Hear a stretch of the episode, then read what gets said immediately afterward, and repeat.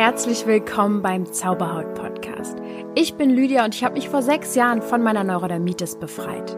Nun möchte ich dir Schritt für Schritt zeigen, wie auch du deine Haut heilen kannst.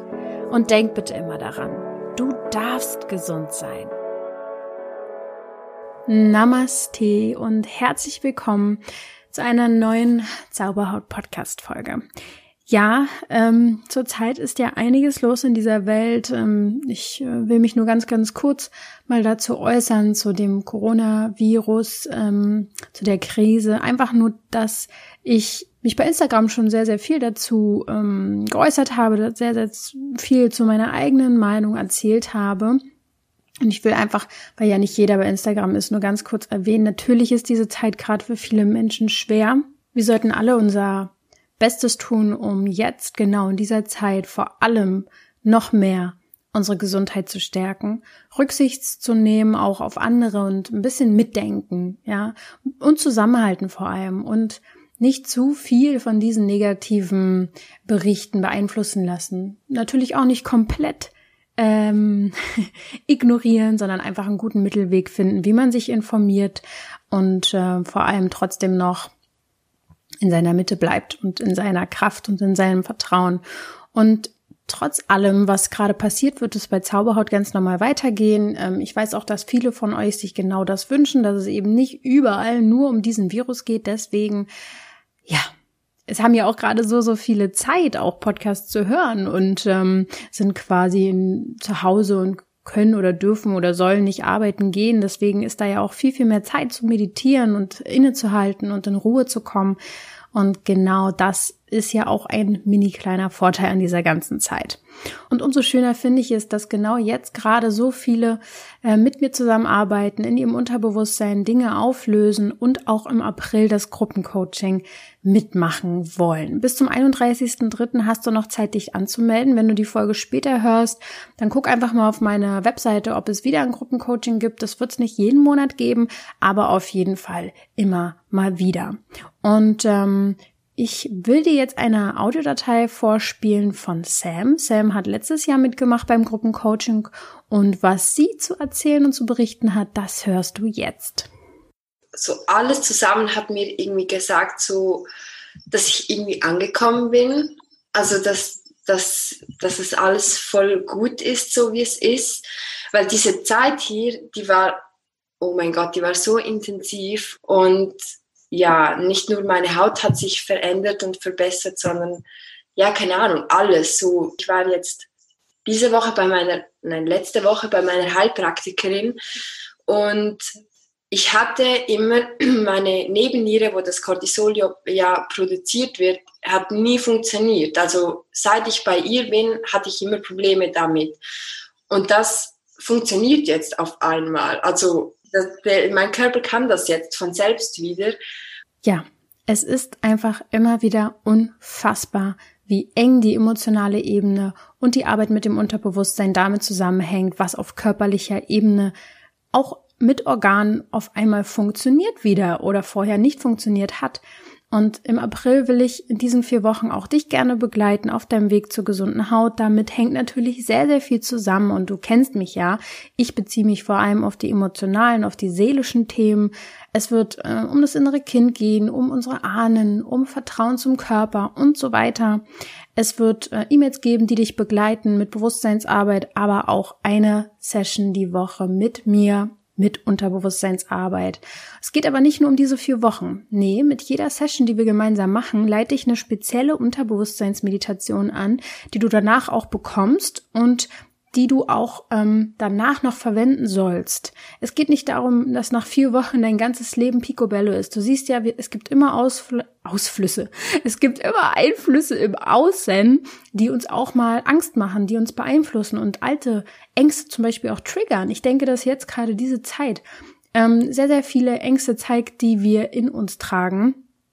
Und auf jeden Fall will ich damit sagen, ähm, dass meiner Meinung nach die Lösung vor allem darin liegt, dass du ganz genau weißt, wie gehe ich mein Leben mit im Leben lang mit Emotionen um und mit Stress um und wie kann ich es loslassen? Wie erkenne ich, was ich gerade brauche und dafür biete ich dir halt diese Tools mit diesen Unterbewusstsein-Sessions, dass du selbst Themen im Unterbewusstsein immer wieder lösen kannst, dich davon befreien kannst, damit es deiner Haut besser geht.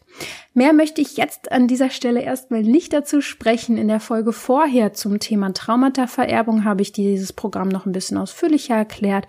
Aber ansonsten schaust dir doch einfach auf meiner Webseite an www.zauberhaut.coach im Zaubershop und da kannst du dann alles zu lesen und im April dabei sein. Und jetzt geht es endlich los. Ja, ich freue mich voll. Viel Spaß beim Interview. Namaste und herzlich willkommen zu einem neuen Interview. Heute mit Julia Schulz von Feel Fantastic. ja, das ist ein kleiner Insider. Ich habe das jetzt nämlich schon ein paar Mal eingesprochen. Julia spricht in ihrem Podcast über alle Themen, die für Frauen wichtig sind. Frauen leben ja nun mal im Rhythmus eines natürlichen Zykluses, nur dass es hier tatsächlich zu einigen Beschwerden kommen kann. Und vor allem nicht jeder lebt in völliger Balance und Harmonie mit seiner Weiblichkeit und somit ist Julias Arbeit einfach sehr, sehr wichtig, denn sie beschäftigt sich sehr, sehr viel mit Hormonen, mit Hormondisbalancen, mit wie kommt man sozusagen wieder in seine Balance und vor allem auch, was hat zum Beispiel die Haut damit zu tun. Und ähm, um mehr darüber zu erfahren, was wir alle für ein ausgeglichenes Hormonsystem machen können, werde ich heute Julia interviewen. Julia ist zertifizierter Gesundheitscoach ähm, mit Spezialgebiet Hormon und ja, zu ihrer jetzigen Arbeit führte sie natürlich ähnlich wie bei mir auch eine eigene Geschichte. Sie hatte eigene Beschwerden. Julia hat auch eine Hautgeschichte sozusagen. Ihre fing in der Pubertät mit Akne an, dann folgte so ein langes Hin und Her. Viele werden es kennen, die Pille. Dann hat sie die Pille abgesetzt und dann das war ein bisschen erschreckend. Mit Anfang 20 bekam sie dann die Diagnose PCO. PCO-Syndrom, das werden wir heute natürlich nochmal genauer besprechen, was das bedeutet. Und heute hilft Julia nämlich Frauen dabei, ja, Hormonstörungen in den Griff zu bekommen. Deswegen freue ich mich sehr, das ganze Thema heute mit dir zu besprechen. Herzlich willkommen, Julia. Hallo Lydia, danke für diesen diesen Einstieg, diese Einleitung. Ja, auch wenn es am Anfang äh, Schwierigkeiten gab, weil ich einfach mich verplappert habe. Ja, ich äh, freue mich heute. Wir werden über PCO sprechen. Was ist das? Viele haben es vielleicht auch noch gar nicht gehört. Ähm, ich möchte es auf jeden Fall mal so ein bisschen mit dir besprechen. Auch inwiefern Hormone mit dem, mit der ganzen Thematik Haut zusammenhängen. Woran erkennen wir vielleicht auch eine Hormondisbalance? Was können wir tun, um Gleichgewicht zu finden? Und, mhm. und, und. Bist du ready? I'm ready. Gut. Ich würde vor allem erstmal gerne deine persönliche Geschichte so ein bisschen ähm, wissen. Du formulierst zum Beispiel auch, ja, das irgendwie so ein bisschen malerisch schon fast. Du sagst, meine Periode war abwesend, meine männlichen Hormone waren erhöht und meine Eierstücke schmückten sich mit Perlenketten an den Zysten. Das sagst du sozusagen selber zum PCO. Ja, erzähl doch mal, was ist PCO? Ähm, da muss ich ganz kurz sagen, es ist ein bisschen verwirrend. Es gibt PCO und es gibt PCOS. Also PCO sind polyzystische Ovarien ähm, und das ist tatsächlich nicht gleich das Syndrom, also PCOS. Das ist total verwirrend. Ich finde diesen Namen auch für das PCO-Syndrom tatsächlich ein bisschen fehlgegriffen, aber naja, vielleicht gehen wir mal gucken, wie, wie tief wir da heute gehen. Mhm. Auf jeden Fall das PCO-Syndrom tatsächlich, ähm, wie der Name sagt, bedeutet polyzystisches Ovarialsyndrom und das bedeutet, dass dieser Name übersetzt heißt, dass wir viele Zysten an den Eierstöcken haben. Nun ist es aber so, der Name ist da, aber das ist tatsächlich nicht bei jeder Frau mit dem PCO-Syndrom da. Also deswegen ist diese Verwirrung halt auch da. Mhm. Ähm, und das war tatsächlich bei mir so. Ich hatte diese Zysten und diese Zysten mache ich auch mal in Anführungsstrichen, weil es sind eigentlich Eifollikel, die eh jeden Monat heranreifen. Jede Frau hat jeden Monat zwölf Eifollikel, die heranreifen und eins davon wird halt besonders groß und springt, ja, was wir unter Eisprung kennen und die anderen würden sich theoretisch zurückbilden. Nun kann es aber mal vorkommen, dass es irgendwie nicht zum Eisprung kommt, die Follikel nicht richtig heranreifen, beziehungsweise irgendwie so ein Stück noch wachsen, aber halt keins richtig wächst und der Rest irgendwie zurückbleibt und sich auch nicht wieder zurückbildet. Und dann rein die sich da so, und das sieht dann wirklich auf dem Ultraschall aus wie so eine Perlenkette. Ne? Es werden dann halt immer mehr, weil irgendwie vielleicht jeden Zyklus versucht, der Körper neu heran, herreifen zu lassen, aber irgendwie, ja, die anderen bilden sich nicht zurück. Und ähm, sie bleiben da sozusagen stecken. Das ist eine Sache oder ein Symptom, was halt auftreten kann bei PCOS, beziehungsweise merkt man es vielleicht erstmal gar nicht so. Ich meine, wir Wollte können jetzt von außen nicht aufgucken und sagen, ah ja, du hast ja diese Perlenkette in den Eierstöcken, sondern das ist meistens dann, äh, woran der Arzt halt äh, ne, einen Haken setzen kann, okay, es könnte das PCO-Syndrom sein.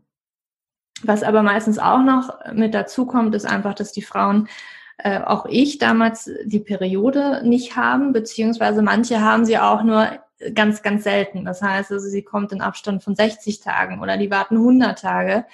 Das ist auch möglich. Ich habe sie tatsächlich komplett gar nicht bekommen. Und dann ist tatsächlich, und das wird von vielen Ärzten ein bisschen über, unter den Tisch fallen gelassen, dass eigentlich dieses hauptsächliche, die männlichen Hormone sind erhöht oder zum, beziehungsweise eins. Es gibt mehrere, ja, ähm, Testosteron zum Beispiel, Androstendion ist ein anderes, ähm, DHEAS ist auch ein weiteres. Und das ist eigentlich so das, das Gros. Und daran merkt auch die Frau meistens, äh, dass sie Symptome hat. Symptome wie, also wenn man jetzt an einen Mann denkt, ne, wenn der älter wird, dem fallen halt die Haare ganz äh, hm. auf dem Oberkopf halt aus. Ne? Das kann zum Beispiel ein typisches Symptom sein, dass Frauen auf einmal Haarausfall haben, das wirklich so typisch für Männer ist. Ne? Mhm. Ähm, oder ähm, Akne tatsächlich kann auch etwas sein. Ne? Wir kennen das ja auch von der mhm. Pubertät. Äh, da sind die Hormone eh durcheinander, vielleicht männliche Hormone erhöht. Das kann tatsächlich die Teilproduktion anregen. Das kann Akne anregen, an besonders der Kinnlinie. Ähm, Hirsutismus, was so viel bedeutet, ähm, männertypischer Haarwuchs. Also das heißt, dass die Haare dann irgendwie an Körperstellen Signale bekommen, wie zum Beispiel am Kinn auch, äh, an der Brust, am Bauch, so wie es für Männer ab der Pubertät mhm. dann normal wird, dass einfach da die Haare stärker und dunkler werden. Und das sind die Symptome, die Frauen halt merken. Es kann noch anderes hinzukommen, natürlich unerfüllter Kinderwunsch meistens, ne, wenn ein Eisprung nicht richtig stattfindet, Periode nicht richtig kommt. Ähm, Übergewicht auch ganz häufig, ne, ganz häufig mit dem metabolischen Syndrom, mit einer Insulinresistenz verbunden. Ähm, aber das ist auch bei jeder Frau anders.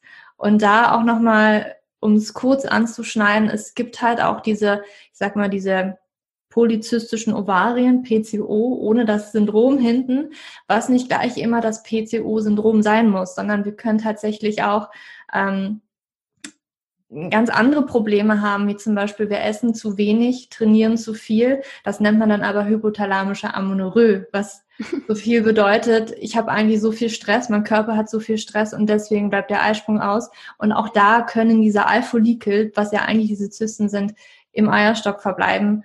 Und deswegen, dieser Name ist manchmal echt ein bisschen irreführend. Hast du denn schon einen neuen Namen erfunden? Wie würdest du es denn nennen?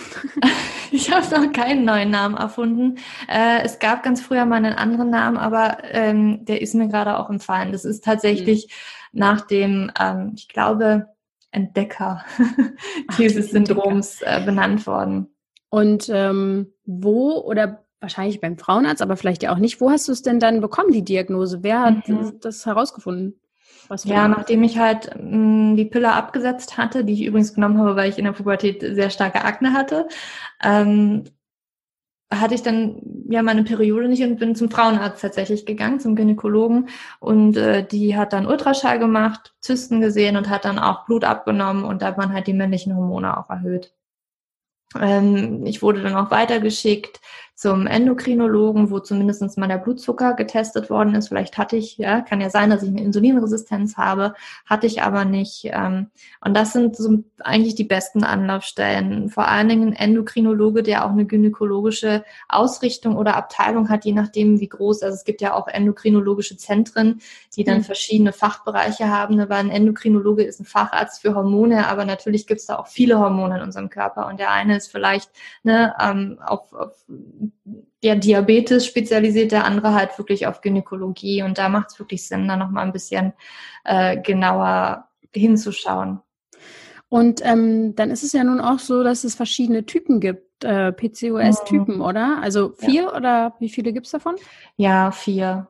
Also und dann gibt's halt noch, ich sag mal, dann ist es eigentlich nicht so wirklich PCOS, aber es hat halt so ähnliche Symptome. Ja. Hm.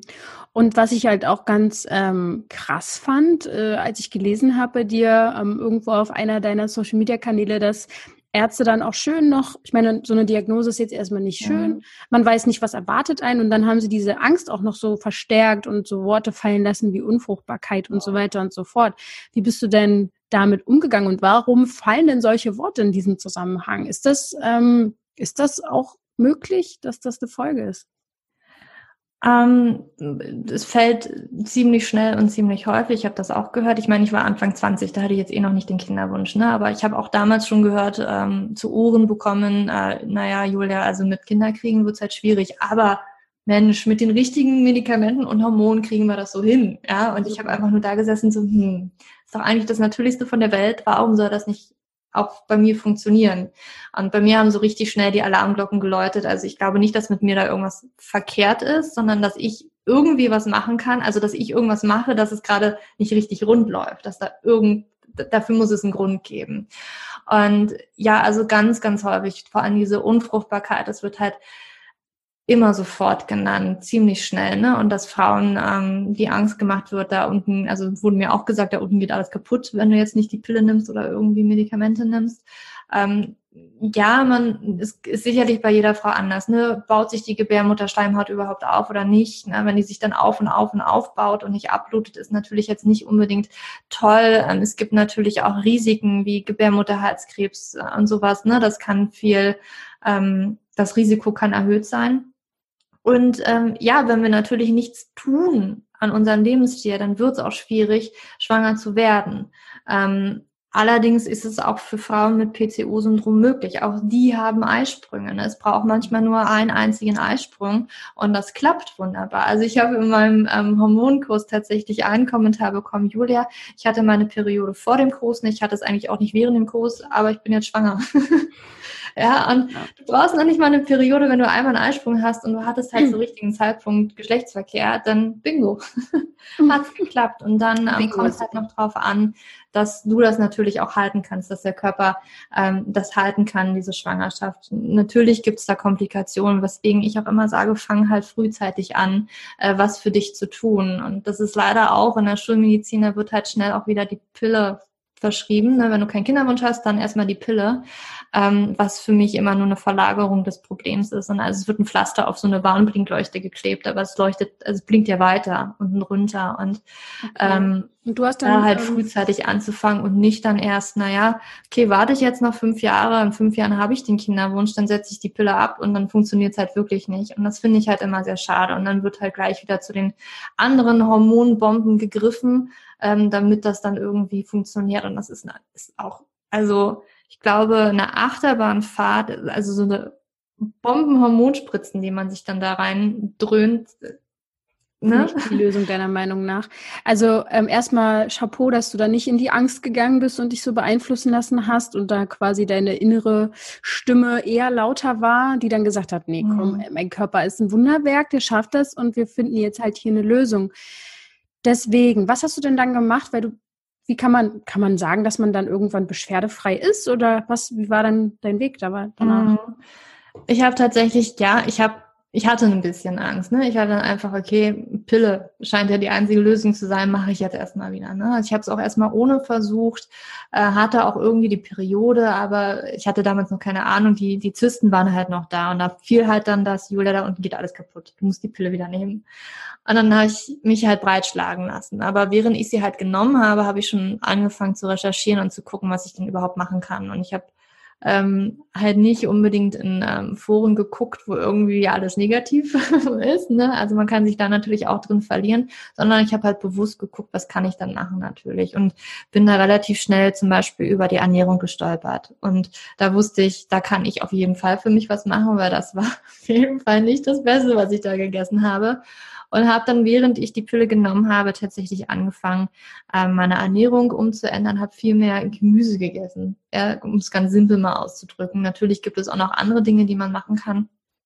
Und habe halt angefangen, ähm, mich vielleicht so ein bisschen, ähm, also ich habe mit Yoga angefangen, mit Bewegung allgemein auch ein bisschen angefangen. Und ich habe auch mal geguckt, ähm, ich meine, für mich war das viel alles so mit einer emotional, mentalen, schwierigen Zeit für mich zusammen und mein Papa eigentlich in diesem Zeitraum, also ein paar Jahre vor der Diagnose gestorben ist. Und ich war emotional, mental überhaupt nicht stabil. Ich war richtig auf einer Achterbahnfahrt und eigentlich eher unten anstatt oben. Mhm. Und ähm, das sind so Dinge, die ich schon angegangen bin und dann habe ich die Pille abgesetzt und dann rollte das schon mal so ein bisschen, nicht gleich super regelmäßig, ne, aber es rollte schon mal, die Periode ist gekommen, die ich selbst auch mit der Pille dann nicht hatte, obwohl man da eh keine Periode bekommt, aber man wünscht sich zumindest irgendwie eine Blutung, weil man ja, ne, eigentlich die Pille soll jetzt alles regeln, was sie gar nicht tut. Ähm, und das, das lief dann so. Und dann war auch dieses Vertrauen da, dass mein Körper das schon, wird schon, es wird schon gehen, dass das irgendwann auch komplett regelmäßig ist. Und es ist dann auch, es hat ein paar Jahre gedauert, weil ich immer mehr Stellschrauben tatsächlich für mich gestellt habe. Es gab immer noch weitere Dinge, die ich gefunden habe. Okay, das scheint noch ein Faktor bei mir zu sein. Und das habe ich dann gedreht und dann äh, auf einmal kam sie, äh, aber absolut immer regelmäßig, ja. Und du hast dich dann quasi selber beschäftigt mit, mit Stressfaktoren, mit Mindset-Themen und vielleicht ja. auch so seelische Themen. Also bist du so ganzheitlich an die Sache rangegangen? Also Ernährung war der erste Schritt so, ja. sozusagen. Und dann ähm, hast du an dir gearbeitet wahrscheinlich, oder? Genau, ja, also Ernährung war wirklich der aller, allererste Schritt, den ich gegangen bin. Ne? Im, im, auch mit Bewegung und Yoga. Und mit Yoga bin ich äh, mit Anfang 20 habe ich so den kleinen Zeh da reingehalten und habe halt gemerkt, wie meine Seele da eigentlich noch gerne was näher möchte. Ne? Mhm. Ähm, habe eine Yoga-Lehrerausbildung gemacht und so weiter, weil ich irgendwie da weitergesucht habe. Und dann bin ich auch in die Persönlichkeitsentwicklung gegangen ähm, und habe da schon festgestellt, oh, da sind, da ist echt viel so unterbewusst bei mir drin, ähm, wo ich viele Ängste habe, viele ähm, Trigger habe, wo diese Ängste wieder hochkommen. Ähm, und ja, in letzter Zeit bin ich auch wirklich, wirklich viel mehr ähm, so mich zu beschäftigen mit Energiearbeit und mit Weiblichkeit und mit Spiritualität tatsächlich auch und guck da wirklich, was kann ich da noch für mich machen, weil es da so viel noch gibt. Ne? Also man lernt das ist immer der auch. Weg. Ja. ja, genau. Also wenn ich jetzt irgendwie, ich habe letztens eine Nachricht bekommen, ja, Lydia, äh, was mache ich denn damit jetzt mit dem Thema noch? Das kam jetzt irgendwie und da habe ich gesagt, na loslassen. Und sie so, ach Mann, ey, ich, ich dachte, das hört mal irgendwann auf mit dem Loslassen. Ich so, das wird nie aufhören. Also eigentlich immer die Probleme natürlich loslassen. Naja gut, ähm, Hormone und Haut. So, Würdest du auch sagen, dass da viele Zusammenhänge sind oder was sind deine Erfahrungen? Wieso hängen denn jetzt oftmals auch die Hormone mit der Haut zusammen? Kannst du uns da einfach auch für die, die überhaupt sich nicht auskennen mit, mit den Hormonen, ähm, wo ich mich ein bisschen mit dazu zähle, ähm, genau, welcher Zusammenhang ist da zu finden? Kannst du uns ein kleines mhm. Update geben? Ja, also Hormone beeinflussen ja eigentlich alles im Körper. Ne? Und Hormone sind eigentlich nichts anderes als Nachrichtenüberbringer. Das bedeutet also, dass jedes Hormon äh, sozusagen eine Nachricht in sich trägt und das halt an die Zellen weitergibt. Und es gibt halt zum Beispiel, und im Körper gibt es natürlich so, so, eine Balance an Hormonen, so dass alles irgendwie so einen geregelten Ablauf geht. Wenn wir jetzt aber teilweise zu viel von einem bestimmten Hormon haben, wie zum Beispiel jetzt bei PCOS ist es Testosteron, ne? wenn wir einfach die männlichen Hormone sind ein bisschen zu viel da, ähm, dann kann das tatsächlich für äh, Hautzellen auch bedeuten, ähm, dass die Teilproduktion angeregt wird. Dass einfach das Signal kommt, okay, jetzt hier ein bisschen mehr Talg zu produzieren. Wenn dann auch irgendwie schon allein ne, mit der Haut Barriere mit der Haut auch andere Dinge nicht stimmen, ähm, dass es ne, die die ähm, das Verhorn schneller und so weiter, dann dann entstehen natürlich auch Unterlagerungen und es entstehen Pickel, es entstehen Akne. Und man sagt auch ne besonders ähm, an welcher Stelle des Gesichts das auch ist, besonders halt am Kinn, das nennt man hormonelle Akne, ne? Wenn das hier so an dieser Kinnlinie vor allen Dingen ist, kann es halt sehr mit Testosteron, aber auch Östrogen zusammenhängen. Also Testosteron und Östrogen, die hängen auch ziemlich stark zusammen, ne? weil immer eins aus dem anderen eigentlich hergestellt wird. Das ist immer so eine, also sind Steroidhormone und das ist so eine Kette. Die fangen alle irgendwo bei Cholesterin an und irgendwie wird eins zum anderen. Und ähm, na, auch ein Östrogenüberschuss kann zu tatsächlich Akne führen, auch in diesem Kinnbereich. Nun ist es aber auch Ne, ich habe auch immer lange Zeit gedacht, es können nur die Hormone sein, aber natürlich können auch Hautprobleme noch ganz andere Dinge, ne? es müssen nicht immer nur die, die, die Hormone sein, aber das ist wirklich das Gros, dass wir vor allen Dingen einen Überschuss an bestimmten Hormonen haben, die halt ein Signal an die Hautzellen jetzt geben. Ähm, ne? Also da Teig zu produzieren und natürlich auch, wenn das Gleichgewicht nicht stimmt, ne, mit Insulin vielleicht auch noch Zucker, wir essen viel Zucker, also, also Insulin ist auch ein Hormon. Es können auch die stillen Entzündungen, also Entzündungen im Körper angeregt werden, was das natürlich nochmal alles verschlimmert. Okay. Und ähm, letztendlich ist es halt einfach ein Zeichen dafür, wenn man jetzt zum Beispiel Hautprobleme hat, es könnte sein, dass meine Hormone in Disbalance sind, oder? Kann man so sagen. Ja. Egal ja. jetzt, ob es das Hormon oder das Hormon ist, mhm. ist, ich bin nicht im Gleichgewicht sozusagen. Ja. Okay, und woran äh, erkennt man denn noch, dass meine Hormone in der Disbalance sind? Was gibt es noch so für Anzeichen? Woran kann man es erkennen? Mhm, also es gibt total viel. Also für Frauen typisch, wenn Hormone aus dem Gleichgewicht kommen, sind, ist die Stimmung, die leidet schnell. Ne? Also schnell mal eine Achterbahnfahrt, dass man von einem Extrem in das andere gerät. Ne? Mal total ähm, lieb und dann auf einmal total zickig und total wütend. Also, also Ausbrüche an Emotionen, die man vielleicht sonst gar nicht so von sich kennt. Ähm, ist auch ganz, ganz häufig, ne, dass wenn wir die Pille nehmen, eigentlich immer so ein, so ein konstantes Level ist an irgendwelchen Emotionen und dann auf einmal setzen wir sie ab und wir merken mal, wie das eigentlich ne, so fluktuiert. Und ähm, vor allen Dingen, wenn wir nicht im Balance sind, merken wir es richtig toll. Wassereinlagerung ist auch sehr typisch für Frauen. Ähm, ne, Wenn es auch PMS, also in Richtung Schmerzen und Krämpfe geht, das ist auch immer so ein Zeichen, dass da ähm, die Hormone nicht richtig in Balance sind. Ähm, natürlich, wenn es so Haarausfall, ne? also ich sag mal auch so, wenn es gibt Hormone, die, die fördern eine schöne Haut, es gibt Hormone, die fördern schöne Haare, schöne Nägel. Und ich sag mal, wenn das da jetzt aus dem, aus dem Fugen gerät und wir vielleicht auch gestresst sind, was natürlich viel auch mit den Hormonen dann wieder zu tun hat. Ne? Unser Körper hat das einfach nicht als Priorität, jetzt schön zu sein, sondern ja. dann wird halt irgendwo da eine Einbuße gemacht und es ist dann halt ja, keine schöne Haut, keine schöne Haare, sondern irgendwie ähm, die, die inneren Organe erstmal irgendwie am Laufen halten. Und ähm, ja, das sind, glaube ich, so, wo, worunter viele Frauen das tatsächlich merken. Die Stimmung, Wassereinlagerung. Vielleicht stehe ich auch gerade ein bisschen auf dem Schlauch. Ich weiß nicht, ob dir noch was einfällt, was so typisch ist, aber gerade das sind für mich so die typischen. Also ich hätte, mh, mm, ich habe mir noch eben eine Frage tatsächlich. Ja. Also aufgebläht sein, aufgedunsen sein, ja.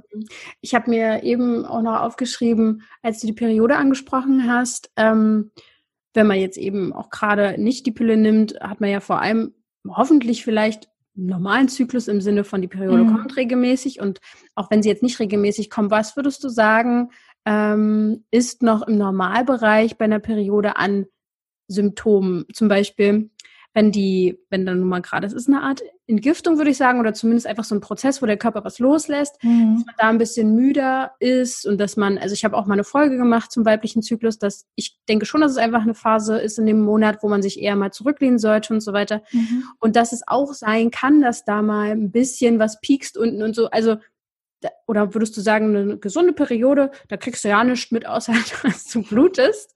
Was würdest du sagen, ist quasi eine gesunde Periode? Wie fühlt sich so eine gesunde Periode an? Mhm. Ich denke, dass eine Frau das schon merkt, dass die Periode kommt, wenn sie halt wirklich so auch ähm, in Tune mit ihrem Körper ist, mhm, ne? ist aber ja. halt nicht so, dass der Körper sagt so wum, bam, ba und nächste Woche, in zwei Wochen bekommst du deine Periode. Das ist schon echt extrem, wenn du die Hälfte des Monats eigentlich nur spürst, äh, okay, in zwei Wochen kommt die. Ähm, also ich sag mal, ich glaube, dass es normal ist zu merken, oh, unten Rücken zwickt ein bisschen, mein Bauch, mein Unterbauch, vielleicht ein bisschen aufgebläht. Aber wenn es halt alles so dramatisch ist, dass du halt irgendwie so denkst, oh, ich will eigentlich nur den Knopf aufmachen die ganze Zeit ähm, oder ich kann eigentlich nur noch liegen, gar nicht stehen, mein unterer Rücken tut mhm. mir so weh oder du hast wirklich Krämpfe, das ist halt nicht normal. Ich würde auch behaupten, dass jetzt so krasse Wassereinlagerungen, schmerzende Brüste, ist nicht die Norm. Ja, das, mhm. also da ist ein Zeichen auch dafür, dass tatsächlich gerade ein bisschen was ähm, aus den Fugen geraten ist. Ähm, oder auch Durchfall das, oder so? Wie bitte? Und auch Durchfall oder sowas? Also Verdauungsbeschwerden in die Richtung? Also auch ich, die Hormone, der Zyklus hat es ist, also ich sag mal so, es ist ganz faszinierend und ich ähm, habe da auch gerade Instagram-Posts tatsächlich vorbereitet, ne, wie sich Dinge im Körper verändern, zum Beispiel das Immunsystem, aber auch natürlich die Verdauung. Vor allen Dingen Östrogen hat auch ein ganz hat so ein Wechselspiel mit, mit dem Mikrobiom in unserem Darm. Und es ist, ist tatsächlich so, dass wenn wir Östrogen oder wenn wir Progesteron haben, was in der zweiten Zyklushälfte eigentlich oben sein sollte, also ganz hoch sein sollte, dann haben wir, leiden wir zum Beispiel eher unter Verstopfungen, weil, also das geht dann auch vielen Schwangeren so, weil die haben ganz hohen mhm. Progesterinspiegel, Progesteronspiegel und die können nicht so gut auf Toilette gehen, ja, weil einfach diese, die Bewegung vom Darm, das wird durchs Progesteron einfach nach unten reguliert. Und wenn dann halt kurz vor der Periode ist bei mir aus, ich habe jetzt nicht Durchfall, aber ich merke das, ich weiß dann so, okay, ein, zwei Tagen äh, kommt meine Periode, weil dann auf einmal wieder viel besser funktioniert auf Toilette, weil einfach die Hormone so ein, zwei Tage vor der Periode steil abfallen, also Östrogen wie Progesteron. Und ähm, dann ne, wenn, wenn mit, der, mit dem Darm tatsächlich vielleicht das auch nicht ganz so in Ordnung ist, wenn die Hormone nicht ganz so in Ordnung sind, dann kann man das auch merken, dass auf einmal so ein Flash kommt, sag ich jetzt mal so. Also dass wir wirklich Durchfall haben. Also dass wir wirklich so extrem sind. Ne? Von extrem, ich habe Durchfall und dann habe ich wieder äh, Verstopfungen, weil ich Progesteron vielleicht habe.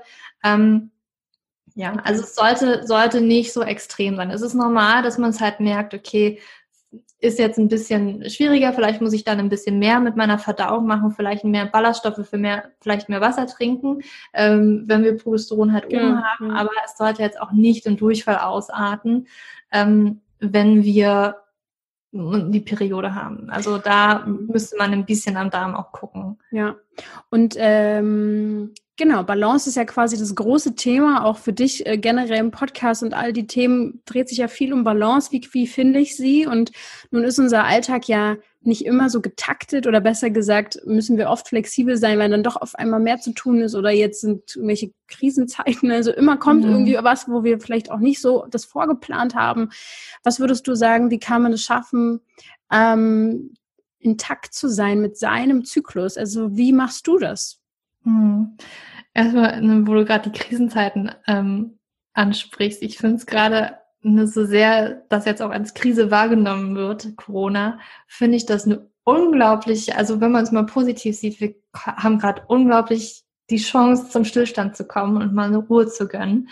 Und ich glaube auch, die, er die Erde freut sich gerade einfach nur. Ich habe heute nur gelesen, Venedig, das Wasser ist total klar. und die Umwelt, ähm, die, die Luftverschmutzung, es geht alles runter. Und das, das sich zu gönnen für sich selber auch viel, viel häufiger, das bringt schon enorm viel. Also sobald ich halt angefangen habe, ähm, für mich zum Beispiel nicht immer Hardcore zu trainieren, ne, weil es dann irgendwann eh nicht mehr ging, sondern tatsächlich mal Yin-Yoga zu machen, wo ich das Gefühl hatte, ja, aber ich schwitze ja nicht. Ähm, ich mache ja gerade eigentlich gar nichts für meinen Körper. Es war genau, es war ein wichtiger Schlüssel für mich, das zu erkennen. Also seitdem ich das halt mache, funktioniert es besser mit meiner Periode, weil ich einfach viel mehr ähm, mir die Auszeiten gönnen und runterkommen, mein Nervensystem einfach mal komplett entspannen kann, weil ich einfach mal nichts machen muss, außer entspannen und einfach mir die Erlaubnis gebe, da zu liegen und äh, jetzt mal nicht dem, für meinen Körper, also da ein Sixpack oder so ist, ist nicht wichtig. Und machst du dann gerade in der Zeit der Periode mehr Yin-Yoga oder immer generell sehr viel?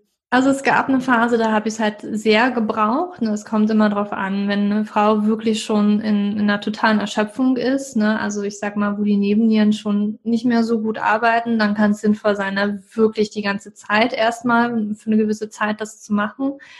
Wenn man jetzt aber so seine Periode hat, man ist jetzt nicht so in einer krassen Erschöpfung drin, dann macht es halt schon auch Sinn, tatsächlich mit dem Zyklus auch mal zu gucken. Und vielleicht ist auch das erstmal der erste Schritt. Wie ist dann überhaupt meine Energie während des Zyklus? Ne? Dass man auch einfach für sich mal feststellt, ja, es ist normal, dass ich halt so um die Periode rum nicht so viel Energie habe, aber danach habe ich umso mehr und in der Mitte des Zyklus, Mensch, da habe ich am meisten Energie, dass man da einfach mal so ein bisschen reinhört. Und dann kann man halt so anfangen zu gucken, okay, muss ich dann unbedingt jetzt kurz vor der Periode trainieren, ne? Oder kann ich da wirklich ein bisschen ruhiger machen?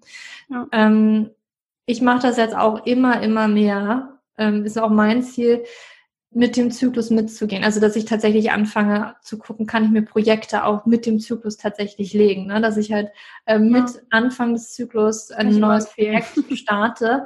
Also das ist gerade etwas, das probiere ich aus, ähm, um für mich dann einfach mehr in Einklang zu kommen, mehr in Balance zu kommen. Und es ist ganz es ist, glaube ich, ganz normal in unserer heutigen Zeit, dass das schwierig ist für uns Frauen jetzt natürlich immer zu sagen, ja, also jetzt kann ich nur reflektieren. Ich bin in meiner Menstruationsphase. Wenn du, wenn du fest angestellt bist, dann ist es halt schwierig. Aber guck immer das, was geht. Ich hatte jetzt letztens mit einer Kundin gesprochen, die reist sehr viel und wir haben einfach mal geguckt, kannst du irgend, also hast du Mitspracherecht, wenn deine Reisen stattfinden? Sie so, ja, okay, dann kannst du ja vielleicht das auch immer noch mal um eine Woche vorziehen oder um eine Woche nach hinten verschieben oder so. Und dass sie da einfach mal für sich guckt, dass ich das, das nicht gerade um die Woche, also nicht in der Woche, ne, wo ich ungefähr meine Periode bekomme, wenn du ungefähr regelmäßig deinen Zyklus bekommst. Ähm, also du kannst deinen Sport anpassen. Ich glaube, die amerikanische Fußballmannschaft macht das sogar, dass sie Krass.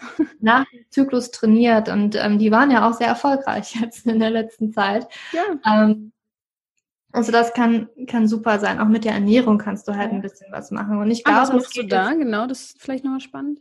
Ähm, mit der Ernährung ähm, gucke ich halt so ein bisschen mehr. Also ich kann, kann da auch nur das Buch von der Alisa Vitti empfehlen, die ähm, sich da so ein bisschen auch auseinandersetzt, ne, welche Nahrungsmittel in welcher Zyklusphase tatsächlich ah, sinnvoll ah, sind. Und in, wenn wir in der Menstruationsphase sind, dann kann das zum Beispiel sehr ähm, also nährstoffreiches Essen sein. Ne? Da kann man vielleicht auch mal Sushi essen gehen, weil besonders, ne, wenn wir die Algen haben, die sind Nährstoffbomben. Ne? Ist auch ein bisschen salziger. Das heißt also, wir bekommen da auch Magnesium und verschiedene ähm, Mineralstoffe auch gleichzeitig mit rein, was wir auch brauchen, weil wir ja gerade was loslassen, ne?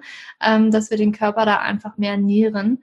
Das ist zum Beispiel eine Sache, ne? sowas wie rote Beete, ähm, esse ich auch super, super gerne während der Menstruationsphase. Das ist schon allein die Farbe passt, passt. irgendwie. Und es ist auch sehr nährend dann, ne? also sehr wärmend, ähm, dass man so guckt. Und so gibt es, da gibt es sicherlich verschiedene Methoden. Ich mag auch sehr gerne TCM, die sich ja auch ne, von, die haben ja kaltes, warmes, nicht Essen an sich, sondern die einen Lebensmittel hat halt eine bestimmte Qualität. Ne? Eine Gurke ist zum Beispiel jetzt nicht unbedingt wärmend. Ich glaube, damit können wir alle was anfangen, sondern es ist erkühlend. Ne? Und das ist vielleicht nicht das Beste in der Menstruationsphase, wo wir ganz uns irgendwie warm einkuscheln wollen, ne? selbst wenn es Sommer ist, ähm, dass man da einfach die Lebensmittel nimmt, die sich gerade richtig anfühlen und da ein bisschen mehr mit dem Körper verbinden. Also ich kann das Buch sehr empfehlen, da gibt es auch eine Liste. Ist leider nur auf Englisch, aber Okay. Und ist das dann auch da, also ich habe auf deinem Profil ja auch schon, bin ja immer am gucken und auch bei Instagram und so, du hast irgendwo viel das Wort Hormonfood. Ist das mhm. damit gemeint oder was genau ist Hormonfood? Ähm, also Hormonfood, ich meine, ich habe auch ein Buch, das ist jetzt nicht ähm, mit dem Zyklus, dass du immer wieder guckst, in welcher Woche das ist, sondern es geht jetzt erstmal darum, ähm, allgemein zu gucken, was ist denn Hormonfood, was brauchen deine Hormone, um da wirklich ähm, gesund in einem Balance-Level zu sein. Und da ist es vorrangig erstmal wichtig, dass dein Blutzuckerspiegel stabilisiert wird. Ne? Also jetzt immer jeden Tag irgendwie ein Törtchen reinpfeifen oder halt den, den Nachmittagskuchen, ähm, das tut dem nicht so wirklich gut. Also dass wir halt wirklich gucken, wie kann ich meinen Blutzuckerspiegel da aufrechthalten, dass wir ähm, wenn du Gluten verträgst, eine Vollkorn isst, dass du viel mehr Gemüse isst, dass du ähm, weniger Zucker isst, sowas alles. Und dass du dann auch guckst, ähm, gibt es Lebensmittel, die ich nicht vertrage. Ne? Also auch stille Entzündungen in diesem Sinne, die durch Lebensmittel, die du nicht verträgst. Gluten, Milchprodukte sind tatsächlich ganz hoch im Kurs da, äh, dass du die mal weglässt und guckst, wie fühlt sich das an? Kann sich der Körper dann beruhigen? Weil auch Immunsystem und Hormone stehen im engen Zusammenhang. Und wenn dein Immunsystem die ganze Zeit irgendwie oben ist, dann bedeutet das wiederum Stress für den Körper. Wenn der Körper Stress hat, dann kommen auch die Hormone durcheinander. Also das ist auch ein wichtiger Punkt. Ähm, und Milchprodukte sind wirklich, wirklich für viele also wenn es eine Sache gibt, die du mal ausprobieren könntest, wenn du PMS hast, versuch mal Milchprodukte wegzulassen. Kaffee ist auch ähm, ein großer Faktor. Und dass man dann im, im nächsten Schritt auch guckt, wie kann ich meinen Darm wirklich mehr unterstützen, weil gerade der Darm ist also wenn wir Hormone im Überschuss haben und wenn wir PMS haben, ist es tatsächlich häufig der Fall, dass wir den Östrogenüberschuss haben. Ähm, und das muss halt irgendwie raus. Und wenn das im Körper bleibt, ähm, dann, also, ne, dann, dann ist das ein Ventil und das ist verstopft und das wird immer nur, es baut sich nur auf und kommt halt nicht raus und es wird alles durch den Darm entleert. Und wenn da das nicht richtig stimmt, ähm, da, also da fängt es schon an, dass wir einfach für den Darm etwas tun, für die Leber auch etwas tun, weil die Leber, die fängt das sozusagen auf, diese, diese Hormone, die eigentlich aus dem Körper sollen, und schickt es zum Darm und der Darm scheidet es dann aus. Das heißt also, dass wir wirklich auch mit unserer Ernährung da versuchen, ein paar mehr Bitterstoffe reinzubekommen, was die Leber ganz gut anregt, ähm, dass wir einfach mehr Ballaststoffe essen, was den Darm auch mehr anregt, dass auch schon allein Ballaststoffe wie sowas wie, wie Leinsamen, ne, das bindet dann auch eher diese, ich sag mal, Schadstoffe, überschüssige Hormone im Darm und transportiert es dann halt auch raus. Also mhm. das ist meine ja. mit Hormonfood, dass wir diese ja. Schritte durchlaufen, Blutzuckerspiegel konstant halten, der erste Schritt, dann Lebensmittel reduzieren, die ich einfach persönlich nicht gut vertrage. Ne? Du kannst vielleicht Gluten vertragen, ich vertrage es nicht. Bei mir macht sich das bemerkbar. Und im letzten Schritt hat auch wirklich nochmal gucken, ich, wie, wie rege ich meinen Darm und meine Leber an, besser zu funktionieren, damit der Kreislauf davon, also unser Körper produziert ja die ganze Zeit Hormone, aber irgendwo müssen sie auch abtransportiert werden. Und du hast also auch ein Buch geschrieben, wo man sowas auch nachlesen kann? Ja, genau. Ja, das, da geht es tatsächlich das? um P2S. Okay. Also, na gut, ich habe mehrere. Ich habe ein Buch, was jetzt rausgekommen ist ähm, über P2S. Da ist das auch auf jeden Fall Thema. Und dann habe ich mit der Hanna, ähm, die ist Ernährungsberaterin, zusammen Hormonfood geschrieben, wo wir gerade saisonal immer ähm, neue Rezepte sozusagen rausbringen mit, mit einem Ernährungsplan und auch nochmal eine Anleitung, wie man ich, also für sich Kohlenhydratlevel tatsächlich findet, weil jeder ein anderes Kohlenhydratlevel hat, äh, was da wichtig ist, Fette, Kohlenhydrate, Eiweiße, was braucht denn mein Körper, wie, wie, welchen Einfluss hat das auf, auf unsere Hormone? Und dann natürlich auch die passenden Rezepte dazu für die Saison schon mal, dass wir halt nicht im Winter unbedingt immer den Salat essen, weil das für den Körper tatsächlich, also wir denken immer, ja, Salat müssen wir essen, damit wir schlank bleiben, aber tatsächlich kann das total den negativen oder den gegenteiligen Effekt haben. Wenn wir immer Salat essen, es ist Winter, unser Körper fühlt sich einfach nur gestresst und wir legen auf einmal Funde zu und wir verstehen es nicht. Das ist so ein subtiles kleines Ding, äh, was wir uns irgendwie vom Kopf her nicht vorstellen können, aber unser Körper ist da immer ganz anders gepolt. Und darum ähm, geht es in Hormonfood, dass wir wirklich mit der Saison mitgehen und das, was wir saisonal auch bekommen und dass wir dem Darm vor allen Dingen auch Gutes tun. Also da gibt es sehr viel ballaststoffreiche ähm, Rezepte. Und zum Beispiel Bitterstoffe ähm, für die Leber. Ähm, ich habe da auf jeden Fall mal ähm, Irgendwelche Tees gibt's ja und sowas, aber was kann man in der Ernährung machen, um Bitterstoffe zum Beispiel mhm. für die Leber mehr zu integrieren? Einfach mal nur, das ist jetzt so ein Detail, was ich mir aus dem Ganzen rausgenommen habe, was mir als Frage geblieben ist. Ja. Genau, wie, wie machst du das? Mm, man könnte in, in Deutschland, glaube ich, auch gibt es bestimmt schon viel, dass man mal auf so einen Markt geht. Ne? Also in Berlin gibt es verschiedene Märkte und mal guckt, was gibt es denn da vielleicht für verschiedene Salate und vielleicht auch mal was anderes ausprobiert, wie zum Beispiel Löwenzahnsalat, ne? Oder vielleicht mal selber auf irgendein Feld geht, was jetzt nicht am Straßenrand ist und mal guckt, was kann ich denn da für mich pflücken. Ähm, also mit sowas fängt es halt an. Du kannst bittere Salate essen. Chicorée ist auch bitter. Also also ich habe es als Kind nicht gemacht, ne? Aber sowas kann man vielleicht mal anfangen, wieder so reinzuschnippeln in den Salat. Ähm, rote Beete hat auch irgendwie Bitterstoffe, obwohl sie gar nicht so dramatisch bitter schmeckt. Ähm, Tees, ja, kann man auch machen. Da gibt's auch unterschiedliche Bitterstärken, würde ich jetzt mal mhm. behaupten.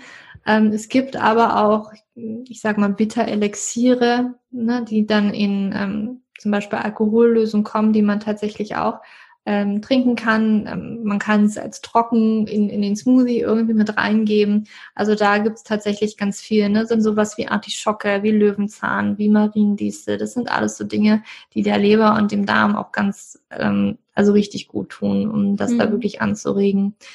Ähm, Okay, das sind doch schon äh, viele Tipps. Ja. Sehr gut. Und zur Not ähm, lesen wir halt alle dein Buch. Ne? Das verlinke ich dann auch oder ich verlinke sowieso äh, alles, wo man dich findet in den Show Notes. Und dann würde ich noch ein wichtiges Thema ansprechen, was ich glaube, was auch noch sehr wichtig ist äh, für die Haut, für die Hormonbalance, nämlich Schlaf. Oder mhm. irre ich mich da? Ist der nicht auch total wichtig? Ähm, hast du, ähm, da, ich weiß, dass du auch schon recht viel dazu gemacht hast äh, im Podcast und so weiter. Was sind denn so deine Tipps? Was ist wichtig für einen guten Schlaf? Was kann man machen, um besser zu schlafen? Hm, also du hast vollkommen recht, Schlaf ist so unglaublich wichtig, auch für die Hormone. Und ich sehe vor allen Dingen Frauen, die im Schichtdienst arbeiten, also die im Gesundheitssystem arbeiten, im Schichtdienst. Das ist am ehesten, wo es dann mit den Hormonen auch den Berg abgeht. Und was ich empfehlen kann, ist halt wirklich so eine gute Abendroutine auch zu entwickeln. Also nicht nur eine Morgenroutine ist wichtig. Ich merke für mich, wie wichtig mir die Abendroutine ist, dass ich halt schon früh anfange, nicht immer, also die ganze Festtagsbeleuchtung anzuhaben. Das war hier für mein Freund ist Norweger, es war ein bisschen schwierig. Die Norweger lieben Festtagsbeleuchtung, weil es ja hier das halbe Jahr über irgendwie dunkel ist. Ja. Aber da schon so ein Schummerlicht irgendwie anzuhaben, kann unglaublich helfen, den Körper da schon mal runterzubekommen. Ähm, vielleicht auch mal den Fernseher ein bisschen früher ausmachen, kann auch unglaublich helfen. Sowas wie Yin-Yoga, Stretching, äh, was das Nervensystem vielleicht runterbringt, hilft auch. Was ich gerne auch mag, ist tatsächlich, also wenn ich in, in sehr gestressten Zeiten liebe ich es, eine, eine Moonmilk zu trinken. Also Kurkuma. Latte mit vielleicht noch ein bisschen Ashwagandha drin. Das kann mhm. auch um zu beruhigen. Ähm, Meditation vom Abend hilft auch nochmal, um schlafen zu gehen. Leberwege können auch helfen, ähm, damit man besser durchschläft tatsächlich. Also mit das einer macht man dann mit, Arbeit. mit warm, äh, einfach so eine Wärme auf die Leber oder machst du da auch noch was ran? Also ich kenne das so mit Basensalz oder sowas, aber ich glaube, das ist dann schon eine krassere Nummer. Ja, also ich arbeite ein bisschen mit ätherischen Ölen, dass ich ah, dann sowas wie Grapefruit zum Beispiel verwende oder ich habe so eine Art entgiftende, vorgefertigte, vorgefertigte, vorgefertigte Mischung. Und das gebe ich dann halt immer noch ein bisschen Trägeröl zum Beispiel rauf, bevor ich die so. Wärmflasche auflege, um da vielleicht noch mal ein bisschen extra Input zu bekommen. Aber auch schon alleine jetzt noch mal Bitterstoffe tatsächlich vom Abend. Ich ähm, gibt's halt auch in Kapselform. Und dann halt Bitterstoffe mit ein bisschen Cholin kann auch helfen bei Schlafstörungen. Also wenn, wenn wir nicht durchschlafen können, wenn wir äh, vielleicht gut einschlafen, aber dann irgendwie nachts wieder aufwachen und wach liegen, das kann auch ganz gut helfen, weil ähm, da auch gerne mal bei TCM gucken, wann wachen wir denn überhaupt auf. Ne? Und da gibt's ja diese Organuhr und das finde ich ganz spannend. Und ich glaube, die Leber, die ist zwischen zwei, äh, zwischen eins und drei Uhr. Wenn du da aufwachst, kannst du vielleicht das für deine Leber tun. Und vielleicht sind es die Bitterstoffe. Ja, auf jeden Fall. Also das ist immer super spannend äh, mit der Organuhr oder generell. Auch wenn ich dich jetzt äh, nochmal so sprechen höre, bestätigt es mich logischerweise auch äh, auf gewissen Ebenen. Ähm, ich suche mir ja meine Leute so aus, dass es passt. Ähm,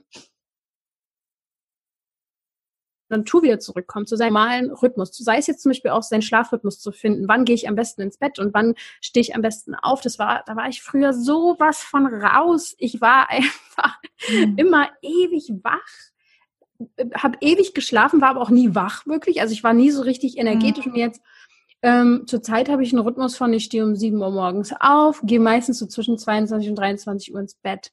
Und äh, vor allem auch richte ich mich so ein bisschen danach im Winter, ähm, habe ich dann eine Stunde sogar länger geschlafen lieber, weil es eher dunkler war und ich habe mir da nicht so den Kopf gemacht, oh Gott, jetzt schlafe ich so lang, ist meine Energie runter. Nee, ich passe mich so ein bisschen auch den Jahreszeiten an und gucke, wann ist es hell, wann ist es dunkel mhm. und wie fühlt sich das für mich richtig an? Weißt du, dass man immer mehr guckt, was brauche ich und was sagt die Natur und gibt sie einem eigentlich ja. auch schon. Und ähm, ja, somit halt auch zum Zyklus, der weibliche Zyklus, äh, dass ich gucke, zum Beispiel in meinem Kalender trage ich mir dann ungefähr schon die nächsten Monate ein, wann ist meine, ja. also ungefähr, wann ist die Menstruation, also die Winterzeit sozusagen in meinem Monat. Da sollte ich vielleicht keine äh, großen Verträge abschließen und riesen Entscheidungen treffen, weil ich bin ein bisschen unrealistisch in dieser ganzen Zeit. Ich traue meinen Gedanken da eher auch nicht in dieser Zeit. Ähm, da sind die schon so ein bisschen dramatischer, meine Gedanken. Mhm. Also so, dass man guckt, wo ist der normale Rhythmus? Wo passe ja. ich mich an? Ja, und das ist bestätigst du mehr quasi hier ja. noch. Es ist auch vollkommen normal, dass wir im Winter tatsächlich auch eine Stunde mehr Schlaf brauchen. Ja. Also das ist, ist tatsächlich, ich merke es auch gerade, es ist früh morgens viel heller, ich bin viel früher wach. Ja. Das ist ganz automatisch, ist das so. Und auch ganz spannend, ähm, ich erinnere mich, äh, du hattest mal ein, ein Podcast zur Traumdeutung und da fällt mir auch noch mal ein, da können vielleicht auch die Frauen mal drauf achten, vielleicht kurz vor der Periode fängt es an, dass sie viel mehr träumen. Mhm. Das ist tatsächlich ähm, meistens der Fall, dass man um die Periode herum viel mehr träumt oder sich besser an die Träume erinnert.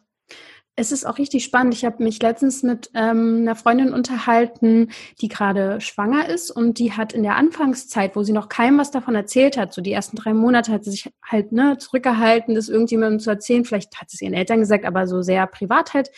Und sie hat gesagt, in dieser ersten Zeit, in den ersten drei Monaten, hat sie so viel geträumt wie noch niemals in ihrem mhm. Leben zuvor, weil sie das Gefühl hatte, ihr Unterbewusstsein möchte so Sachen abhaken und verarbeiten, die mal waren. Also sie hat wirklich von richtig ähm, auch Geschichten aus ihrem Leben so geträumt. Ähm, das fand ich auch total spannend, dass der Körper sich so richtig vorbereitet hat.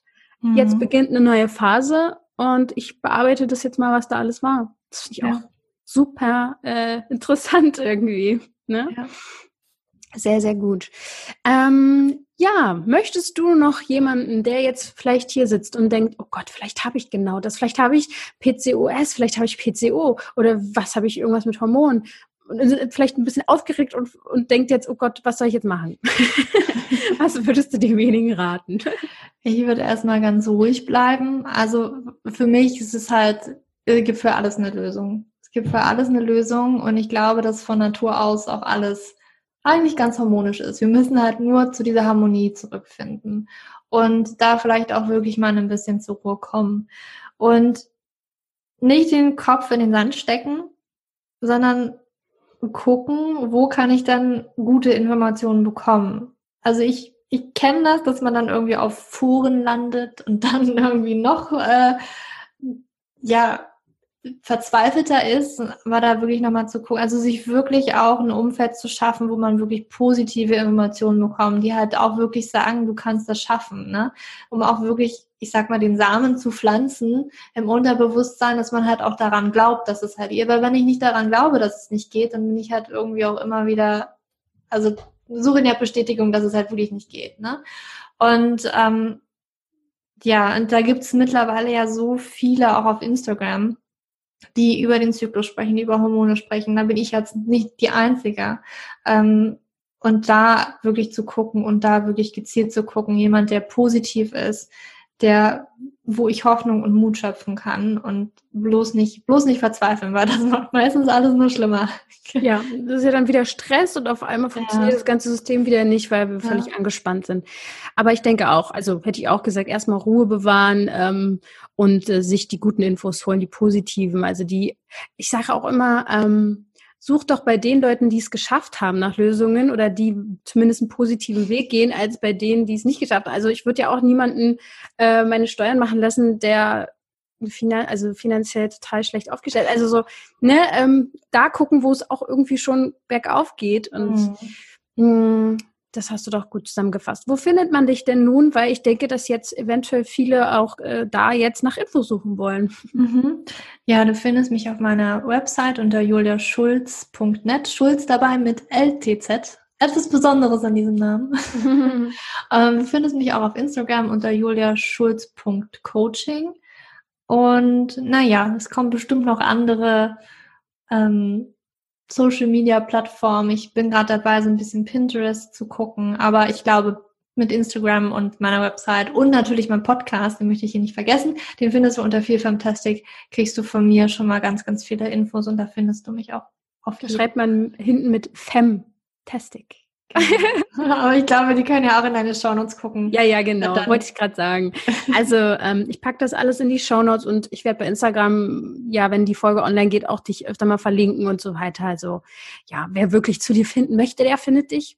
Und ähm, ich freue mich, dass du so einen guten Überblick jetzt geben konntest, ähm, wie wichtig Hormone sind oder besser gesagt, wie wichtig es ist, einfach unserem Körper auch mehr zu vertrauen und mehr wieder in diese natürliche Balance zu kommen und dann haut das auch alles wieder hin mit den Hormonen. Der Körper ist ja die ganze Zeit dran, eigentlich alles zu machen ähm, und uns auch Zeichen zu geben, wo es vielleicht gerade nicht passt. Ich habe manchmal das Gefühl, wir haben einfach die, Körper, äh, die, die Sprache unseres Körpers verlernt. Mhm, also keiner weiß mehr, äh, ihn zu deuten.